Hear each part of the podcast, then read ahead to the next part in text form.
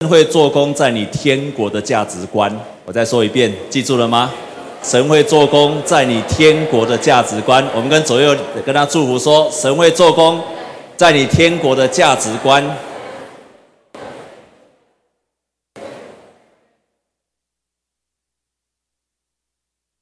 你有这样的相信吗？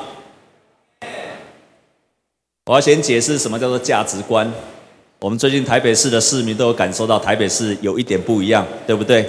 因为新的市长上来，也许最近发生的事情，你可以看到，当很多的财团跟他施压力、登报纸，然后要他四十八小时回应的时候，何市长他就严正的回应了几点：第一，我没有拿你的钱；第二，要谈事情到市政府来谈；第三，谈事情不一定要到餐厅去。第四，没有一个政府可以被财团威胁的，弟兄姐妹，这就是价值观。你在面对到一种威胁、取舍的时候，你选择了一种价值观。我没有说我一定支持，因为你也不知道到底我们的柯市长最后会做得怎么样。我只是要让你清楚，这是一种价值观的选择。过去我们都认为一定要怎样，一定要听财团的或怎么样。弟兄姐妹，这个不是只有台北市，全世界都面临着财团并吞国家，这是全世界的问题，不只是只有台湾的问题。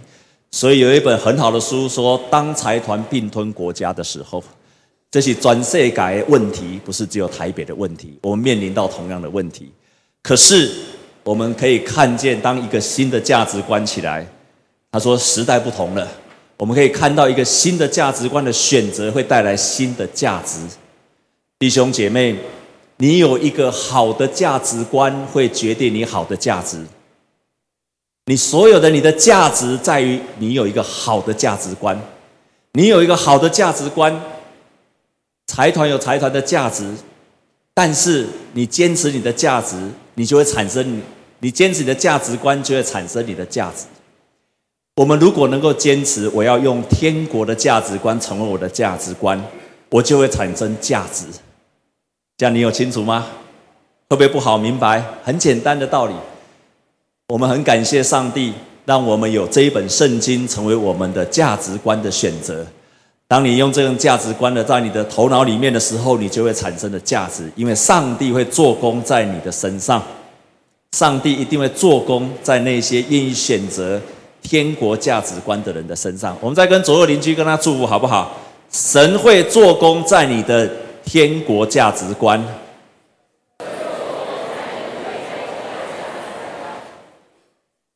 在我们过去几个礼拜，我们教导主祷文的祷告，在这一在这一次的祷告里面，耶稣教导他的门徒说：“你们要这样祷告，我们日用的饮食什么时候赐给我们？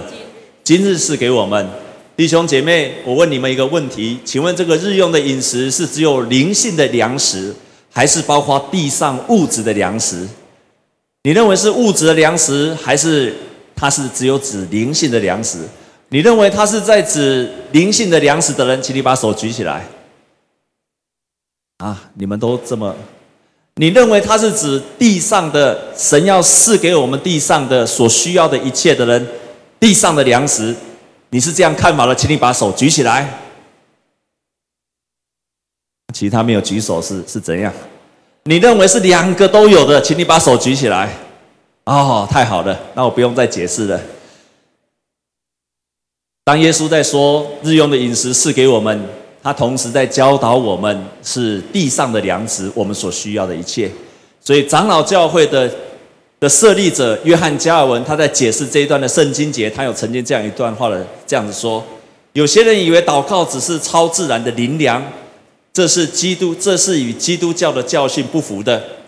事实上，主把神的儿女理所当然的是属灵的，我们需要赦罪比肉体的食物重要，但是主却把较低一层的恩赐放在首位。以后渐次的进到其他两项的祈求，那就是属天的灵性的粮食。所以耶稣他在另外一处教导我们说：你们要先求神的国和神的义。后面那句要教什么？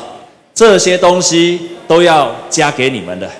所以可见，上帝要赐福给我们的上帝要赐福给我们的。当我们这样子说，日用的饮食今日赐给我们，是包括这个世界上加照加尔文的说法，他是说，凡是对我们生命有益的事情，我们就可以跟上帝恳求。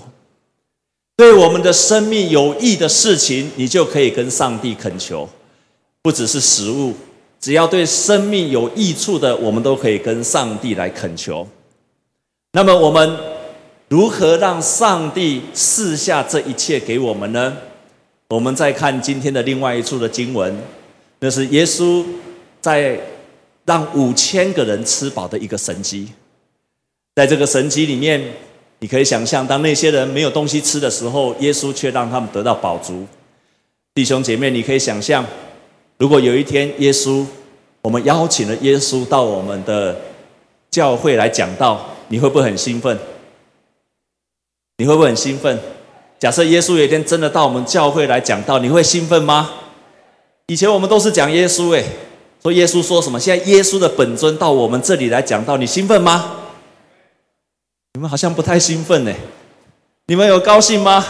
如果我们可以请得到耶稣到我们当中，你会愿意请他来吗？我非常愿意，因为我们一直在听他的道，现在我可以看见他本人了。耶稣真的被我们请来了，他就千里迢迢到我们当中，然后到我们当中来讲道。他从下午一点开始讲道，讲到两点，讲到三点，讲到四点，讲到五点。最后讲到六点，这个时候啊，牧师开始很紧张了，就跑过来跟拉拉耶稣的衣角说：“耶稣，耶稣，已经晚上了，你已经讲了五个小时了，要不要休息一下？”你猜那个时候耶稣在山上，他怎么跟他的门徒说吗？好了，我知道了，我还有很多事没有交代，我要再讲清楚。所以耶稣就从六五点开始继续的讲，然后讲到六点，接着他讲到了七点。然后他接着讲到八点，这个时候我们至正长老更紧张了，因为已经晚了，我们已经几餐没有吃了，已经一餐没有吃了，于是就跑过来再拉拉耶稣的衣角说：“耶稣，耶稣，已经很晚了，你是不是要休息一下了？而且这么多人都还没有吃饭。”耶稣就回应了说：“我知道了，但是我有还有一些没有交代，我一定要讲清楚。”所以耶稣继续的从七点讲到八点，讲到九点，然后讲到十点。亲爱的弟兄姐妹，如果耶稣从下午一点讲到晚上十点，你还会喜欢耶稣继续讲下去的？请你把手举起来。我还是有，哈哈哈哈他继续讲到十点了，他讲到十一点了。这个时候，我们旁边的阿口也关了。然后我们这边还有什么？所有的餐厅都关掉了。然后甚至于麦麦当劳不会关，所以这边的餐厅全部那个那个全部都关掉了，大家都饿了。然后呢，耶稣他的门徒就跑来跟他说：“耶稣，我们都还没有吃饭呢。”耶稣圣经说：“耶稣他知道什么要做什么，但是他故意跟他说，他跟他说什么？啊？他跟他说什么？”你让他们吃饱吧！天哪，你让他们吃饱吧！我现在到这个时候十一点了，我到哪里去买餐呢？我到哪里去买餐呢？没有地方去买了啊！结果耶稣就在试验，他说：“你就让他们吃饱吧，你让他们排一排好。”弟兄姐妹，圣经记载说有多少人啊？多少人？五千。当时候的计算都只算男的。所以男的吃饭的有五千，如果加上妇女、加上孩童，加起来可能要将近一万，甚至一万多人。所以有一万多人要等着吃饭。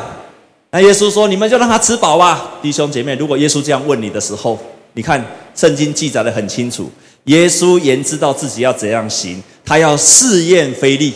如果这个时候耶稣跟你说：“你让他吃饱吧”，请问你会做什么反应？啊，亲自下厨。你还会做什么反应？我想我们都不知所措。当耶稣已经行了很多的神迹，然后他问他的门徒说：“你们让他吃饱了？”大家还是不知所措。这个时候更有趣了，其中一个门徒他就下去了，然后找到了一个孩子，那个孩子什么都没有，他刚好他的手边有一个麦当劳儿童餐，然后里面呢装的是，哎，请问麦当劳儿童餐里面装什么？啊？鸡块。刚好五，刚好五个薯片，两个麦克鸡鸡块，五个薯，所有的人。都不愿意拿出来，只有这个孩子就把他的麦当劳的儿童餐就拿了出来了。啊，我们在座还是孩子的，你喜欢把麦当劳的儿童餐捐出来吗？就在他拿出麦当劳儿童餐的时候，耶稣就把那个麦克鸡块拿了起来，然后开始剥，开始剥，一直剥，一直剥，一直剥，一直剥，一直剥，然后最后。让五千甚至可能一万的人都能够吃饱。神迹怎么发生的？因为有人愿意把他所有的奉献出来。这个不止在新约里面，在旧约也是一样。只有在人们愿意把他奉献出来的时候，神迹奇事的发生。在旧约的里面也是一样。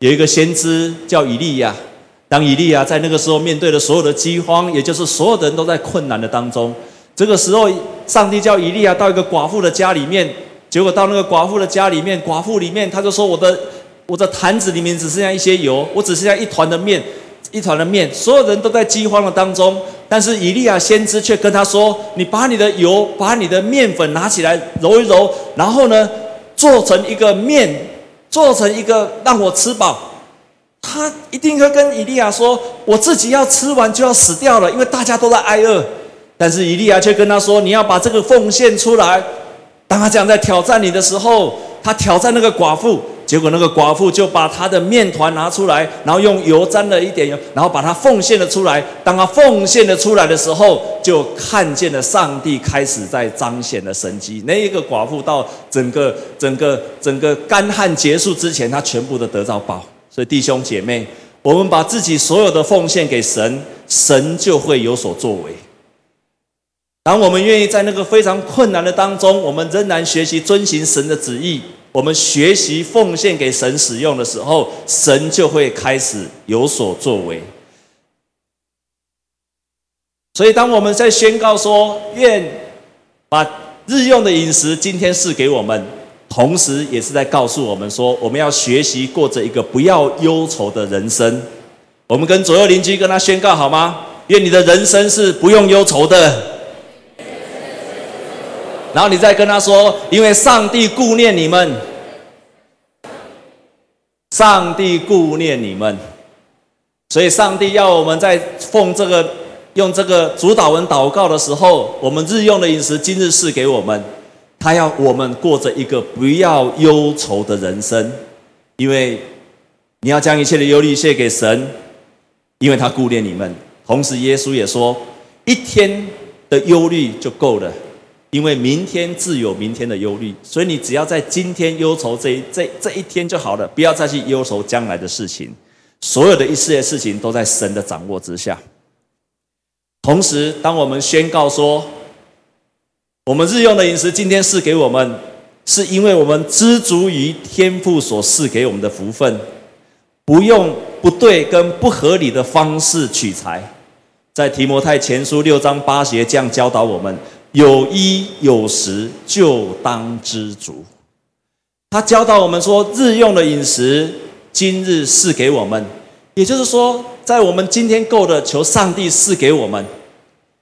有衣有食就当知足。我们学习过着一个知足的人生，不用不合理的方式去取得财物，然后我们学习对足够的事情就说够了，而不会一直去妄求。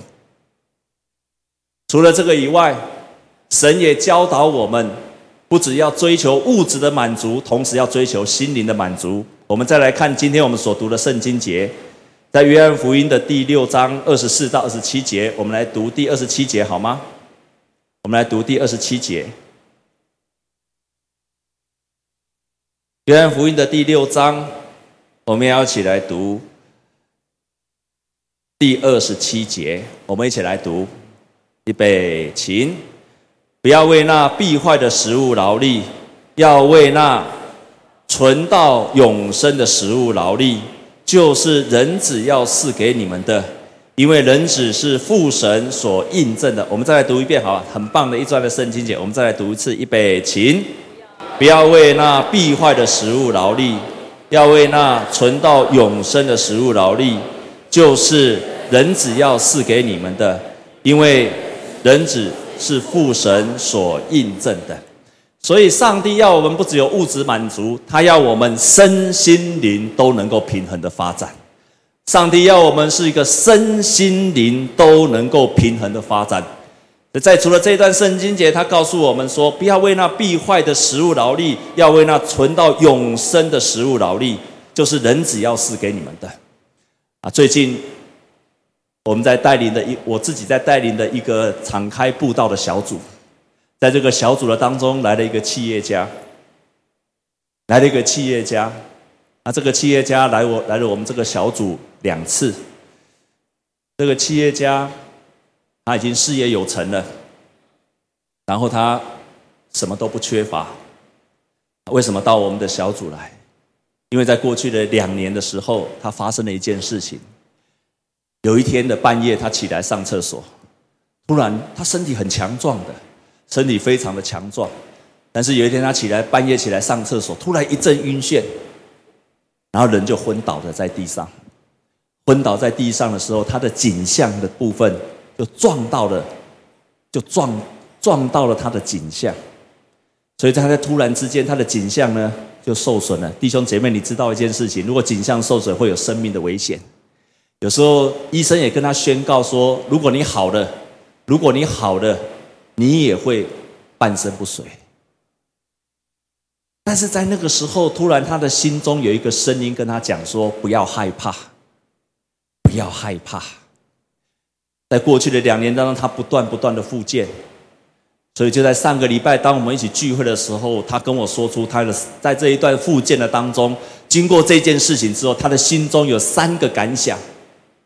我觉得这个三个感想非常值得我们刻骨铭心的放在心里面。这三个感想，第一就是说。他说：“在那一刹那之间，在那一刹那之间，我终于明白了，我的人生是有限的。我的人生是有限的，我所追求的东西是有限的。所以他说，从那一刻开始，他说从他生病的那一刻开始。”他本来对上帝的话语很多很多的怀疑，因为他是一个很有，他是一个企业家，他经营头脑要用很多的理性。他说，在那一刻，他突然明白圣经中很多的话语，即使我不明白，我愿意接受。这样你清楚吗？圣经中很多他还是不明白，但是他愿意接受。因为他从那一刻，他明白了，原来上帝的话有时候你很难明白、很难理解的，可是你可以先接受。阿门吗？你跟他接受的时候，会带来不同的结果。所以他一直挑战圣经，圣经很多的疑问，他每次在问的时候，他就问很多信仰的问题、圣经的问题。他说不是不能够问，可是他愿意在很多不明白的时候，他愿意先接受，相信而接受。第二个，他很深的感触。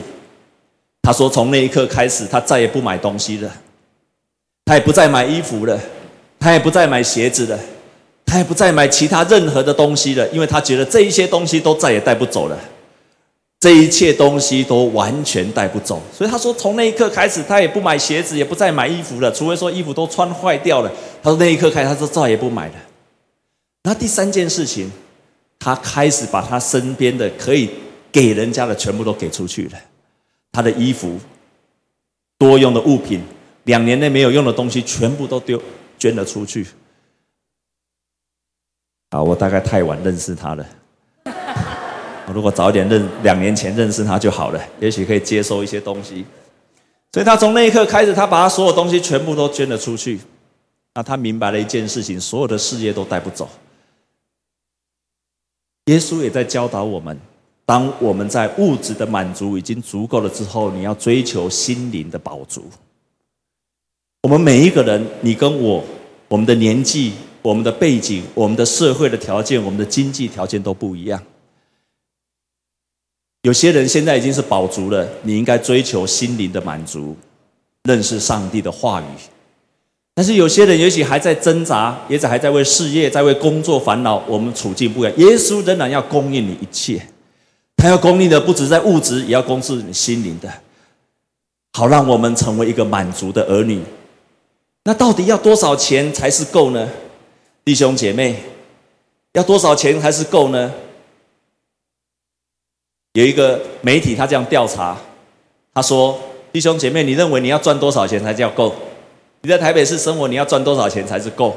我们对金钱的的满足度都不一样，有人很会享受，他很多钱也不够；有些人不太会享受，他一点点钱就够了。弟兄姐妹，你认为你要赚多少才叫做够的呢？有没有人要认为两万够吗？两万你够的举手。哦，可见两万都不够。三万够不够？三三万对你是够的，请举手。啊，我们每一个人可能都不一样，但是根据根据一个媒体调查，啊，很多人认为在台北市要四万四千五百零八元才叫做够，还。四万四千，呃，四万四千五百零八元。但是有另外一个数据告诉我们，在台北市的主计，在主计处，它有个调查，在台北市一个人平均的消费是两万六千六百七十二元。所以换句话说，我们假设用大家平均的消费，大概你一个人有两万六千六百七十二元，平均是就够了。所以，也许这个可以给你做一个参考。你认为你要赚多少才是够？对多数的平均的人，在台北市的人，两万六千六百七十二元就够。然后在新北市更更低，一万九千一百三十一元。然后我告诉你，在台南市又更低，所以你在台南市生活只要一万七千一百六十元就好了。我们可能环境不一样啊，但是这给你一个标准，也许给你一个参考，到底你要赚了多少钱才是够的？神也教导我们，我们足够的时候，我们要追求心灵的饱足。但是，我们最终的目标都是为了要彰显神的荣耀。在哥林多前书第十章三十一节，格林多前书第十章三十一节说：“我们或吃或喝，无论做什么，都要为了荣耀主而行。我们或吃或喝，无论做什么，都要荣耀主而行。”所以你拥有的这一切，不管是物质的、心灵的，都是为了让你有能力去荣耀神，让你能够去成为一个荣耀神的儿女。多么棒的一个信仰！多么棒的一个信仰！亲爱的弟兄姐妹，我越来越相信，不管你现在，我们多数的人是社青，你也许现在还在为工作烦恼。不管是没有工作要找工作，还是有工作在变动当中，或者是你有工作想要更好的工作，我越来越相信，在我们一开始所说的一件事情，你如果拥有了，你如果拥有了天国的价值观，你就会神就会在你天国的价值观上做工，因为上帝会做工在你的天国价值观。我们在这跟左右邻居跟他祝福说，上帝会做工在你的天国价值观上。我我从心里面这样子的相信，所以，如果你现在不管在找工作、在换工作或在工作当中不如意的人，神界的工作要让我们的生命得到饱足，但是你要优先选择的是，你要优先做的是要让天国的价值观在你的脑海里面去成型。当这些成型在你的身上的时候，你会看见神的作为开始在你的身上了。这样有清楚吗？我百分之百相信这样的。我告诉你一个很棒的见证：很多人在工作上不如意，或者有些人在工作上的挫折，或者遇到所谓工作上适应的问题。弟兄姐妹们，如果你要解决这样子的问题，或者你说我长久来找不到工作，我都要告诉你，你要先改变，让天国的价值观在你的身上成型，你才能够开始改变这一切。我告诉你一个很美丽的故事。我以前在台南曾经带领一个护理长，这位护理长因为工作的变动的关系，换了一个上司。这个上司跟他态度完全不一样，这个上司跟以前的上司也不一样。这个上司很多的负面的思想，甚至这个上司要对抗他的上司的上司，所以这一个这个护理长因为换了上司之后，开始陷入一连串的忧愁的当中，甚至他忧愁到想要把工作辞掉，甚至他忧愁到。因为他在医院上班嘛，所以要吃忧郁症的药非常好好拿，就开始吃了忧郁症的药。那甚至他的忧郁症让他到一种地步，他没有办法开车上班，这么严重的忧郁症。就在开始经过这些事情的时候，他的一个好朋友带他到了教会，然后他在教会里面，他从一个非基督徒，他接受耶稣成为他生命的主。然后他开始相信了耶稣基督，开始参加教会的聚会，开始参加了教会的许多的小组的聚会等等。有一天，我亲自跑到他的办公室，然后我拿了一本《活泼的生命》给他说：“我说你要每一天读上帝的话语，好让上帝的话语变成你的价值观。你今天之所以会遇到这样的问题，是因为你的思想里面是你原来的思想。”不管是从你家族来的思想，还是你从教育里面来的思想，这些思想你都要必须重新改变，让上帝的价值观在你的里面。当这个价值观在你的里面，就有改变的机会。所以我亲自拿了一本活泼的生命，就送给他说：“从今天开始，你就开始读神的话语吧。”然后我就教他如何 QT，如何读神的话语。他就真的每一天照这样子做，他就真的每天照这样做。大约过了半年。大约过了半，他的先生非常的爱他，但是没有办法拯救他。大约过了半年，有一天，我看他传简讯给，我非常的高兴。牧师，今天早上，我半年多以来，我第一次开车自己开车去上班。我很高兴，我已经开始有恢复的能力，然后我可以去上班了。他就开始就回去了上班的地方，然后自己开车去上班。弟兄姐妹，更棒的事就从这样子开始，一件又一件，一件又一件的开始发生了。你知道吗？圣经，圣经，它不是一本神圣的书而已。圣经是上帝要给我们生命的指导手册。圣经是上帝给我们的生命，要祝福我们的指导手册。换句话说，你的生命出了问题，你要重新去看指导手册怎么讲。你的思想有问题，不是叶牧师的意见，也不是别人，而是你要重新看圣经怎么教导我们该怎么样的思想。是我们遇到了财务的问题，应该看圣经教导我们在财务上我们要怎么处理。我们一些的人际关系的问题，圣经怎么教导我们？就像是你的东西坏了，要把它修复，你必须要个指导手册，告诉你如何的修复。圣经就是这样的书，所以你每一次看圣经，是让上帝的话再一次能够让我去修复我的思想。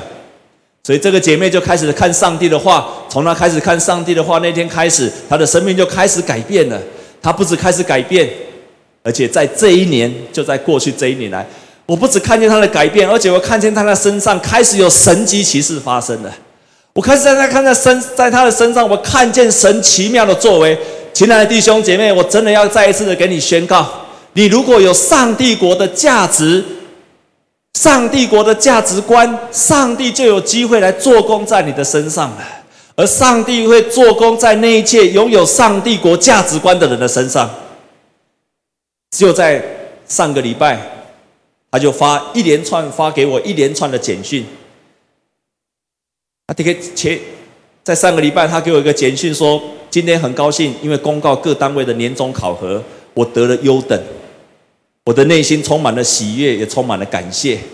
我正在想着几家欢乐几家愁的时候，我想到其他单位的护理长来电，他很难过的，因为别的单位的护理长他的考绩是很差。各位弟兄姐妹，现在是要年终了，所以他们也有考绩。他看到别的年终、别的单位的年终考绩很差的时候，他除了安慰他，同时告诉他，凡事尽力就好，上帝会纪念你手所做的工。又过了没有几天，他又再发简讯过来，他就跟我讲，感谢上帝奇妙的带领，让我知道我过去有太多自己的想法了。到今天我才知道，我从心里面接受神的时候，上帝改变我的命运。今天家人带着妈咪到我的医院来拿药，她不仅行走稳又快，一眼就叫出我的名字，更能说出我的职业职称。她的妈妈前一阵子就摔倒了，但上帝也这样在改变她。他跟上帝感谢说：“上帝啊，谢谢你，你的爱不离不弃，看顾我的家人。”然后又过没有几天，又发了简讯过来。他说：“接近中午的时候，我接到一个单位的学妹来电，她用颤抖的声音来告诉我。”可能她患了子宫颈癌，他就哭哭啼啼的跑来找我，于是我就为他祷告。我看着他哭哭啼啼的进到我的办公室，当我为他祷告的时候，他就得到了释放，就出去了。你很难想象，你很难想象，一个人，一个人被忧愁袭击到没有办法，完全没有办法去上班。到今天，他可以成为他祷告神就祝福的人。上帝多么奇妙！因为他的思想改变了，因为他的意念改变了，因为天国的价值观在他的里面了。愿上帝的天国价值观也在你的身上，满足你的属灵的需要，还有你的物质的需要。愿上帝国那永生的食物在你的里面的时候。你不仅可以不必要忧愁，而且你可以成为祝福别人的人。愿那个属灵的生命不断的喂养你，那你可以成为别人的祝福，同时你的祷告大有力量。我们同心来祷告。主啊，我何等的感谢你！我每次想到，你就是这么奇妙的做工在那些相信你的人身上。你奇妙的工作在那一些依靠你的人、相信你话语的人、寻求你话语的人的身上，而你所做的奇妙的工作，主啊，我从我的里面充满了赞叹，总是让我赞叹你奇妙的作为。主啊，我要从我的心里面感谢你，你总是让我看见这样一个又一个的那些信靠你的人。他们因为相信你的话语，照你的话语去做，他们的生命被建造起来。主啊，我要满心的赞美你，赞叹你的作为。这个世界需要你的福音，需要你属灵的粮食来喂养。但是这个属灵的粮食在你的圣经里面。感谢你，亲爱的主，我们要再一次吃你的灵粮。我们有物质的需要，我们愿意跟你恳求，求主你让我们，当我们宣告日用的饮食今日赐给我们的时候，我们不止，我们肚子得到饱足，我们也得到了永生的，我们也得着了永生，我们生命为了永恒的价值而努力，谢谢你，感谢神。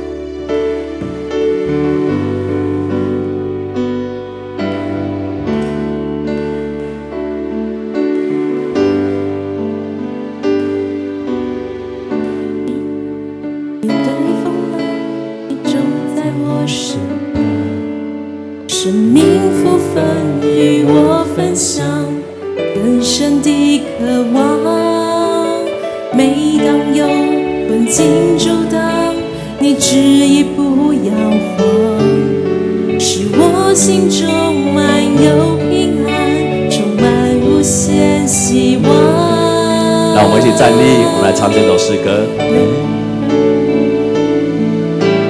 每当我面对风浪你总在我身旁生命部分与我分享等着的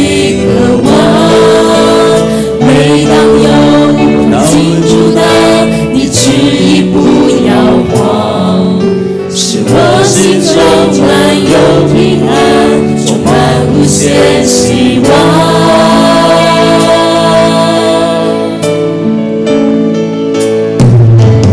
你是我永远的依靠，接受信心来宣告，我这是经历你全能的力量，唯有你是我永远。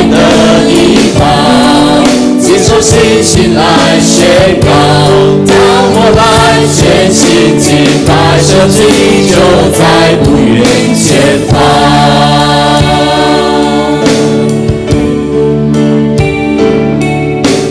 每当我面对风浪，你总在我身旁。生命不分与我分享，更深的渴望。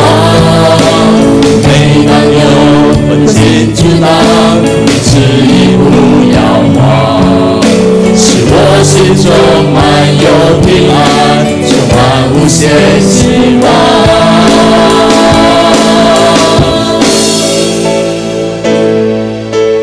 你是我永远的依靠，接受信心来宣告，我真实经历你全能的力量，唯有你是我永远的依靠，接受信心来宣告，当我来全心敬拜，神迹就在不远前，再次宣告。是我永远的依靠，接受信心来宣告，我真实经历你全能的力量，唯有你信心来宣告，让我来全心敬拜，神你就在不远前方。你是我永远的依靠，接受信心来宣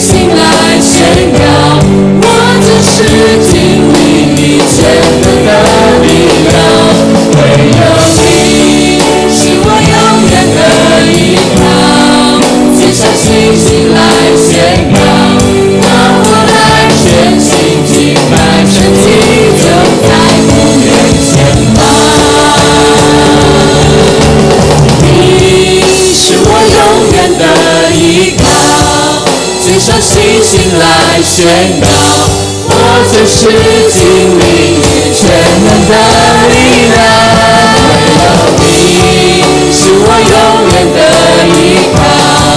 接受信心来宣告，当我们全心敬拜，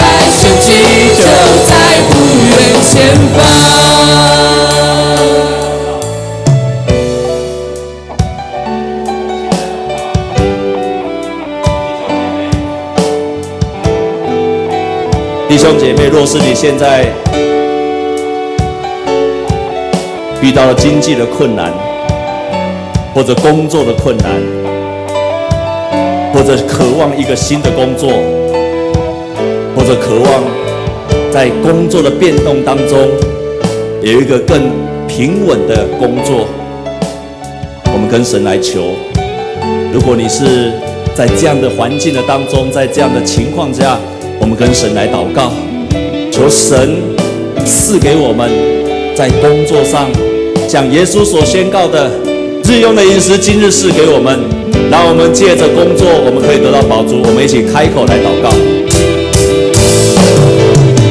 亲爱的主，我们在你面前，再一次的呼求你，让我们有一个神又稳定的工作，好，让我们能够再一次被主你所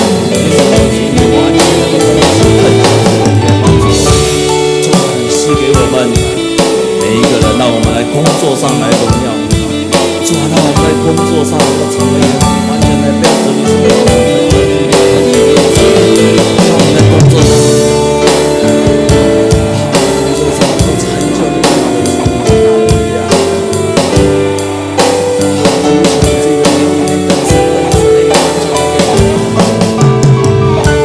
我们也来祷告，就像耶稣教导我们的，人活着不是单靠食物，乃是靠神所出的一切的话语。我们也跟神来求，让我们不只有物质的满足，我们也成为一个心灵饱足的人。若是你的心灵是忧愁的，心里没有办法饱足，这个时候我们呼求神，让你能够成为一个心灵饱足的人。我们一起开口来祷告，亲爱的主，我也要成为一个心灵饱足的人。求你让我的心灵能够更加的丰盛，更加的饱足，我的心灵能够饱足，能够分享，能够见证出去。求主你再一次的、再一次的在我的身上，能够在今天的工作，让我成为一个心灵宝足的人，在什么样的境况都能够成为心灵宝足的人。求你的圣灵赐下属天的粮食来喂饱，来满足我们每一个人的心啊！主啊，求主你的圣灵在这里。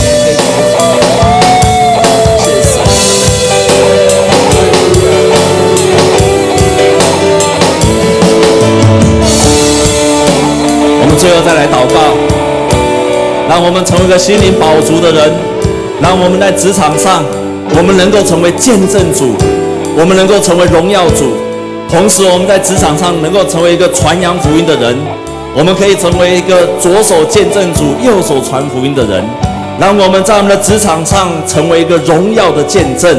我们再一次为自己做这样的决志来祷告，让我们或吃或喝。都是为了荣耀主，我们开口来祷告。亲爱的主，我也立志在职场上成为荣耀神，让我们的弟兄姐妹都成为一个荣耀神的人。我或吃或喝，我在职场的工作都要成为荣耀神的人。求主你让我们左手传福音，右手见证神，让我们真的是成为一个在每一个地方都能够见证神、荣耀神的儿女。你把这样的能力赐下来给我们，让我们心灵饱足，让我们各样满足之后，我们活出一个丰盛的生命。主啊，求主你来与我们同在，来帮助我们。谢谢你，谢谢你，主啊，我们何等需要你！哈利路亚，感谢神。是我永远的依靠，接受信心来宣告，我真实经历你全能的力量，唯有你是我永远的依靠，接受信心来宣告，让我来全心敬拜圣洁就在。好，把我们的手举起来，然后大声的宣告。你是我永远的依靠，接受信心来宣告，我真实经历你全能的力量。唯有你是我永远的依靠，接受信心来宣告，当我来全心敬拜，圣洁就在不远前。我们更大声的，神是我们。你是我永远的依靠，接受信心来宣告，我真实经历你全能的力量。唯有你是我永远的依靠，接受信心来宣告，我全心敬拜，圣洁就在不远前。我最后一次的宣告。你是我永远的依靠，坚守信心来宣告，我真实经历你全能的力量。唯有你是我永远的依靠，坚守信心来宣告。当我来全心敬拜，神迹就在不远前方。当我来全心敬拜，当我来全心敬拜，神迹就在不远前方。在我们坐下去以前，我们再跟左右的邻居跟他宣告：上帝会做工在。你的天国价值观上，上帝会做工在你的天国价值观上。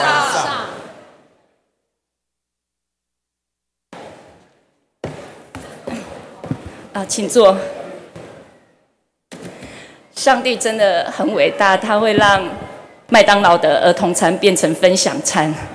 嗯，我觉得今天有一个很棒的讯息可以补充的是。